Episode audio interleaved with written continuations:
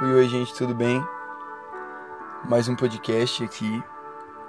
E hoje eu quero te convidar a pensar para onde você tem ido, qual direção você tem tomado, como está sendo a sua semana, o seu mês, o seu ano, quantas dores, tempestades você tem passado.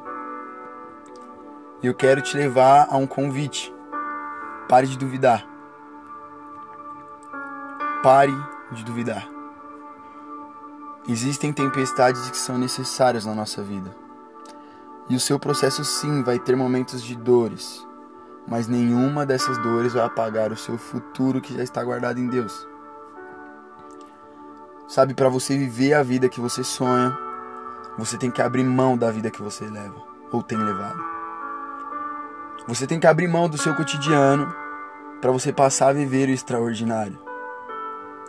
Sabe aquele momento que chega que você diz assim: Mano, essa tempestade que eu tô passando ou que eu tô vivendo, só Deus pode mudar essa história? É isso que ele adora ouvir, porque é aí que ele entra em jogo. Temos que ter um lema na nossa vida: se for difícil, eu faço. Se for impossível, me dê mais cinco minutos, que Deus entende os meus sonhos e eu vou lá conversar com Ele. Minha vida não pode acabar aqui. Eu não sei o que para você hoje tem sido impossível, a luta que você tem travado, ou quanto isso tem te impedido de frutificar, ou quanto isso tem te impedido de caminhar. Mas eu te apresento hoje um cara que ama impossibilidades. Sabe, a chave que eu deixo para você é que se nada impediu Jesus de correr para você, o que tem te impedido de correr para ele? Porque os sonhos que ele te deu parece que é impossível de se realizar. Aonde seus pés têm te levado, que tem te afastado dele. Um princípio simples. O que você consegue sentir é o mais básico do que Deus tem para você. O que não consegue sentir, a sua fé vai te mostrar. Você está preocupado ainda com o que você não viveu? Se tem coisas que ele tem guardadas para você que você nem sabe ou nem sonha que existem ainda. Entenda uma coisa: Ele não está escondendo o seu futuro de você, mas sim para você. Segredo ele conta para quem é íntimo.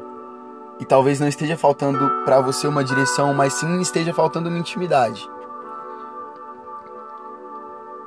Para se conectar nele, você tem que deixar de acreditar no que é sensível, do que você enxerga, e passar a ver pelo que você não enxerga, mas acreditar pela fé. Porque o que Deus tem para você vai muito além dos seus sentidos, do que você toca, do que você vê, do que você imagina. Sabe o nosso maior erro? Lá em Eclesiastes 3 diz que há tempo de guerra e que há tempo de paz. E o nosso maior erro é que quando é pra gente descansar, a gente quer estar tá guerreando, quer dar soco em vento, em vão, se desgastando, carregando um fardo que é pesado, correndo uma corrida que não é nossa. E quando ele diz pra gente se preparar, pra gente guerrear, porque vai vir uma coisa grande, uma tempestade grande sobre a nossa vida, a gente quer descansar. Quer um exemplo disso? Vou falar de Jesus.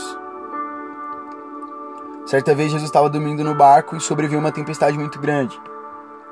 E ali os discípulos falavam: Mestre, mestre, acorda, tá vindo uma tempestade, tá vindo uma tempestade.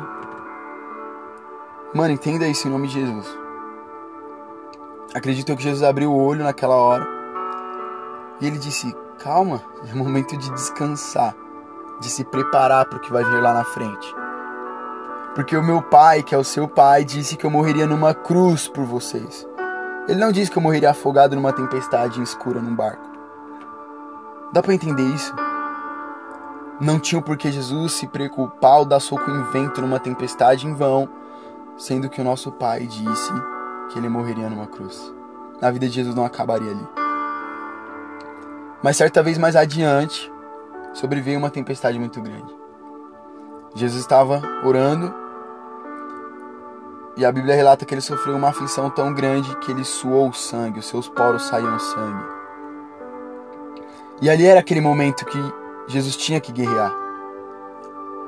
E ele, ei, ora comigo, eu preciso de vocês, eu preciso de uma companhia, eu preciso de ajuda, eu preciso de uma comunhão, eu preciso que vocês estejam comigo hoje.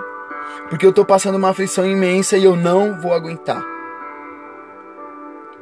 E a palavra fala que quando Jesus desce para procurar ajuda para a guerra, para alguém que estivesse pronto, para alguém que estivesse preparado quando Deus falou para se preparar, os discípulos estão dormindo. O nosso maior erro é querer lutar onde é para descansar e se preparar. E querer descansar no momento certo de guerrear. A gente acabou de ver um milagre, de receber um milagre, de receber uma promessa de Deus. Deus fala, ei, viva o seu milagre, descansa, curta o que eu te entreguei. E a gente continua dando socos no vento em vão. Entenda isso. Há tempo de chorar e passar pela tempestade necessária sim. Mas também há tempo de usufruir do milagre que ele te entregou. Como há tempo de se preparar para guerrear. Aprenda hoje a respeitar os teus momentos. Aprenda hoje a abrir mão do seu eu para viver o extraordinário de Deus. Sabe por que você não tem rompido? Porque você quer colocar a sua mão onde apenas Ele pode tocar. Essa é a mensagem que eu deixo para vocês aqui hoje. Compartilhe com o máximo de pessoas que você puder. Jesus abençoe a sua vida.